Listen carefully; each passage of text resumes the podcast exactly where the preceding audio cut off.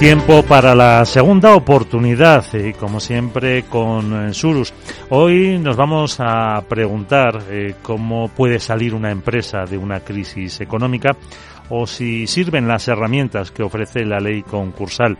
Para dar estas respuestas y alguna más, tenemos hoy como invitada especial a Ivonne Pavía, es socia y CEO de Pavía Concursalistas, un despacho dedicado a las reestructuraciones e insolvencias, eh, dentro de todas las responsabilidades que tiene también como tesorera del Colegio de la Abogacía de Barcelona, eh, responsable de abogados de empresa, directora del máster concursal, eh, escritor de, de varios artículos y muchas cosas más que nos eh, dejamos seguro.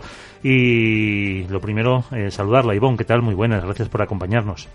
Buenos días, Miguel. Muchísimas gracias a vosotros por invitarme en este espacio tan interesante que tenéis me hace mucha ilusión. Y esperamos poner un poquito de luz sobre estas cuestiones y de ayudar, que es lo que hacemos siempre, como digo, con María Díaz, eh, socio director de Surus y responsable de insolvencia. María, ¿qué tal? Muy buenas. Buenos días, encantada, como siempre. Y Daniel Barrientos, que es el responsable del departamento de inmuebles de Surus. Eh, Daniel, muy buenas, ¿qué tal? ¿Qué tal? Buenos días.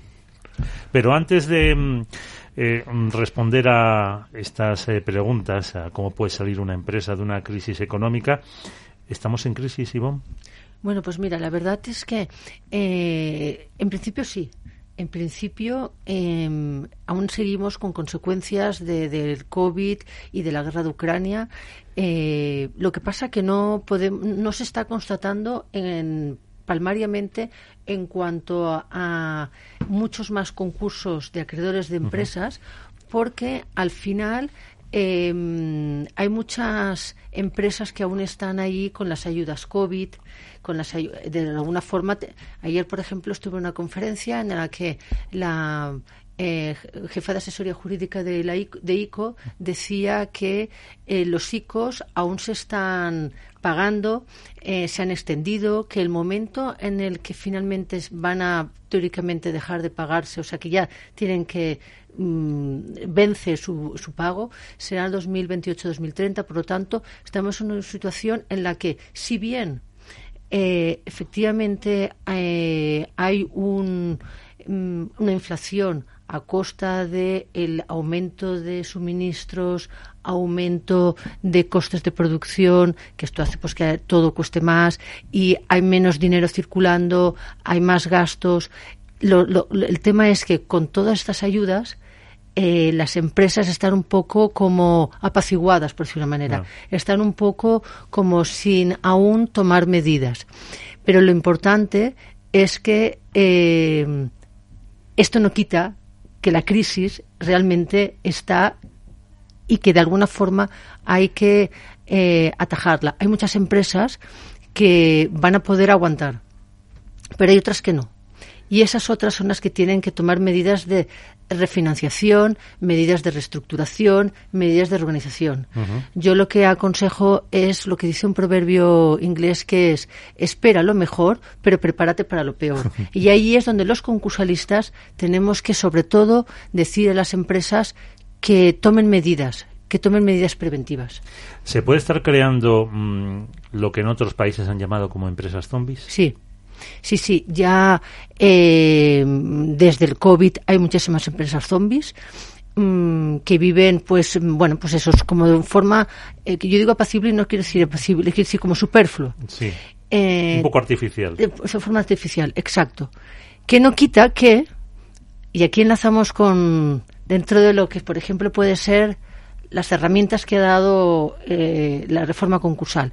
El concurso sin masa, está ayudando a que muchas de estas empresas zombies puedan presentar su concurso en los juzgados, porque el concurso sin masa ayuda a las empresas que no tienen bienes. Entonces, esas empresas que están como aguantadas por los ICOs o por medidas COVID, eh, ahora lo tienen fácil para presentar el concurso sin masa y entrar en los juzgados, que es lo que está pasando. Uh -huh. Aprovecho, meto la cuña, sí. el concurso sin masa es uno de los libros de Ivonne. Sí. También hay que decirlo. María. Hablamos del concurso sin masa como, como además eh, es el tipo de concurso más presentado, pues como bien nos has explicado, Ivonne. Eh, dentro del contexto económico actual, que como bien decías, estamos en crisis, aunque no parezca, porque tenemos esas ayudas o las empresas tienen esas ayudas que les están ayudando a, continuar en activo cuando realmente tienen dificultades. ¿Qué recomendarías a las empresas que están en dificultades, Ivonne? Bueno, primero de todo, lo primero de todo es eh, en general, o sea, ya no solo por las para concursos y más aún, no, en general, es em, ir a un asesor. Esto es lo primero de todo. O sea, tenemos que pensar que las empresas en dificultades eh, es como cuando vas a, un hospital y tienes que ir de urgencias. Cuanto antes vayas de urgencias, mejor será el resultado. Cuanto más tarde vayas, peor va a ser para ti. Pues esto es lo mismo. Si tienes dificultades, lo primero es buscar un asesor. Una. Dos, tomar medidas preventivas. Entonces, primero ya es mm, solo con un poco de dificultades o incluso, como decía, espera lo, em, lo mejor, o sea, eh, espera, prepárate para lo mejor, pero espera lo peor, ves haciendo las cosas bien. Eh, eh, hay que tener en cuenta que cuando se entra en un proceso concursal se miran todas las actuaciones que se hacen los dos años anteriores. Entonces, separa en una misma empresa, separa los negocios. No tengas, como si tienes diferentes líneas dentro de una misma sociedad, tenlo en diferentes sociedades. No pongas dinero mm, malo, bueno, dinero bueno sobre dinero malo. O sea, donde ya tienes deudas y problemas, eh, separa. Eh, no pongas, eh, no avales, porque es que la ley te está permitiendo realmente, o sea, avalas si, es, si, si ves que hay viabilidad, pero si no, no llegues a hablar con tus propios bienes porque la ley te está permitiendo realmente ir al, al, te da un sistema concursal muy interesante.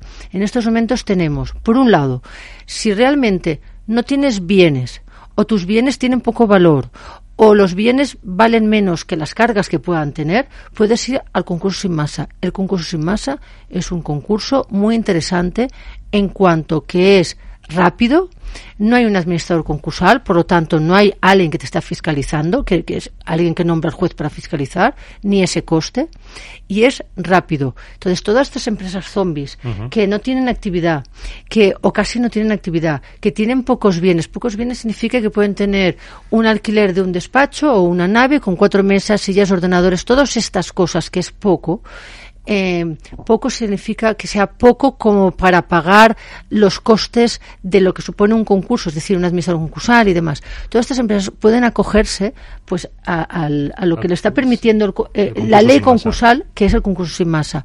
Si no, todas aquellas empresas, esto es muy importante, que sean viables, porque esas estamos hablando que no lo son, no tienen bienes, no son viables. Todas las que sean viables pueden acogerse a la reestructuración. O sea, tenemos tres tipos de empresas. Las saneadas eh, y viables, estas ya van bien. Las no saneadas eh, y no viables económicamente, estas pues presentan un, van a un concurso de acreedores para liquidar. y presentan un concurso pues como los que ha habido siempre y hay que, no hay que tener miedo no hay que tener miedo porque ahora ya en una escalera de vecinos seguro que uno que tiene problemas, el de abajo también los tiene y también a lo mejor ha hecho concurso, o su primo, o su tío, o a un proveedor, o a una competencia. El concurso al final es una cosa que tenemos todos un creemos que tiene un estigma que no lo tiene ya. Realmente las entidades bancarias conocen la situación. Eh, hay que acudir.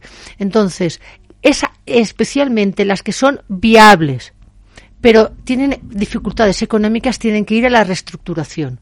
Y esto sí que es una de las grandes herramientas que nos ha dejado la nueva ley concursal. Y en este sentido, eh, es anticiparse. Eh, las reestructuraciones están pensadas para las empresas que tienen una situación de insolvencia actual o inminente. Inminente significa que incluso de aquí tres meses. Que la gente, o sea, en, general no llega. Eh, el español apura. Sea, suelen ir eh, con, con, una insolvencia actual. Pero ahí están estas herramientas, son muy interesantes. Te permiten tomar medidas de reestructuración eh, económica y de reestructuración estructural que son muy, muy interesantes para las empresas. Y ahí hay que ir con anticipación y, con, y, cuando tienen, mientras la empresa tiene un valor. Eh, Daniel. Sí, bueno, yo lo que estabas comentando en la parte donde las empresas tienen que acudir a los planes de reestructuración, eh, sí que lo que hemos visto en este tiempo es que normalmente son empresas grandes, las empresas pequeñas les está costando. No sé si eso puede ser porque a lo mejor el acreedor eh, entra o no quiere entrar en esos procesos cuando una empresa es pequeña, si a ellos les interesa o no les interesa. Entonces, esa parte yo tengo la duda, ¿eh? no sé exactamente el criterio de por qué las grandes sí van y las pequeñas no, cuando son herramientas que deberían ser útiles tanto para unos como para otras, entiendo. Está muy bien esta pregunta. Bueno, primero, a nivel general, eh, lo cierto es que si bien el legislador ha apostado sobre todo por la reestructuración, y esto permíteme que tire para atrás, eh, ha apostado en a nivel en, em, europeo con la ley 2010, en, el año 2019 y con la ley estatal en el 22. Lo ha hecho porque llevamos 20 años de, con, un sistema concursal en donde la importancia la tenía el convenio y no tiraban para adelante las empresas. Entonces, finalmente, esta es la, esta es la medida que realmente eh, por la que aboga ahora el legislador y siguiendo además los parámetros de, del derecho de insolvencia europea. Entonces, eh, en cuanto a lo que tú me el título que decías si las herramientas son también suficientes o no, tenemos que decir que si bien es lo que ha apostado, como estoy diciendo, el legislador en base a lo que ha visto que, que no ha funcionado hasta ahora, también es cierto que no se está eh, llevando a cabo de la forma que debería y esperaríamos. Eh, no hay un registro de público de las reestructuraciones que se han hecho, pero se, se sabe que hay como unas 400, 415, lo leí el otro día en una estadística, pero una estadística que salía en un medio de comunicación. Eh, entonces, en principio se dice que la mayoría son para grandes empresas, porque al final son las que, que, yendo a tu pregunta, son las que conocemos también a través de los medios. Y, pero ayer escuché al jefe de reestructuración de Banco Santander que decía que ellos tenían 300. Eh, o habían participado como en 300 y que de los cuales 150 eran de pequeñas y medianas empresas por lo que quizás sí que hay más. Pero en cualquier caso, lo que es necesario es cultura de, sobre todo, cultura de reestructuración. Tenemos que ir a que el empresario se anticipe. También está, con eh, la nueva ley concursal, aparece lo que se llama la figura de las eh, alertas tempranas, que es un diagnóstico que además obliga a que lo haga el registro mercantil en base a lo que, los datos que tiene de, las cuentas anuales ya reflejan el registro mercantil, que todo empresario puede ir y sacar su diagnóstico de cómo está su empresa. No es del todo actual porque tiene los datos de las últimas mm, cuentas anuales, pero en cualquier caso sirve todo esto es la cultura que tenemos que intentar que llegue y que llegue a las medianas y pequeñas empresas.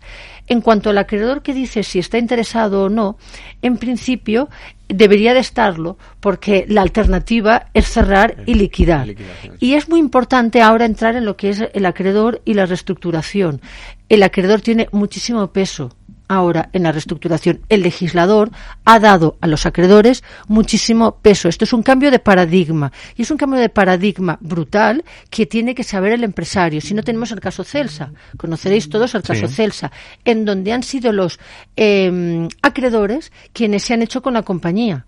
Los acreedores han hecho que su, el fondo de inversión ha convertido su deuda en acciones y se han hecho propietarios. Esto es ojo a navegantes a los empresarios, porque porque ahora ya no son los únicos que pueden diseñar eh, el futuro de su empresa de forma más eficaz para salir de la insolvencia, sino pueden ser un momento dado los acreedores. Por lo tanto, los acreedores en realidad están interesados. Y ayer escuché como Juana Pulgar, catedrática súper reconocida, decía que eh, los países europeos que dan eh, como son pro acreedores y dan em, prioridad y, fuerza a los acreedores son los que tiran más adelante. Yo no sé si eh, esto va a gustar mucho a los empresarios, pero tienen que tenerlo en cuenta. Pues ahí nos quedamos. Ivonne Pavía, eh, muchísimas gracias por estar con nosotros y hubiéramos eh, hablado mucho más porque se nos han quedado muchos temas. Muchísimas gracias. Muchísimas gracias Miguel, muchísimas gracias María, muchísimas gracias Daniel por este momento tan interesante. Hasta luego, hasta la próxima.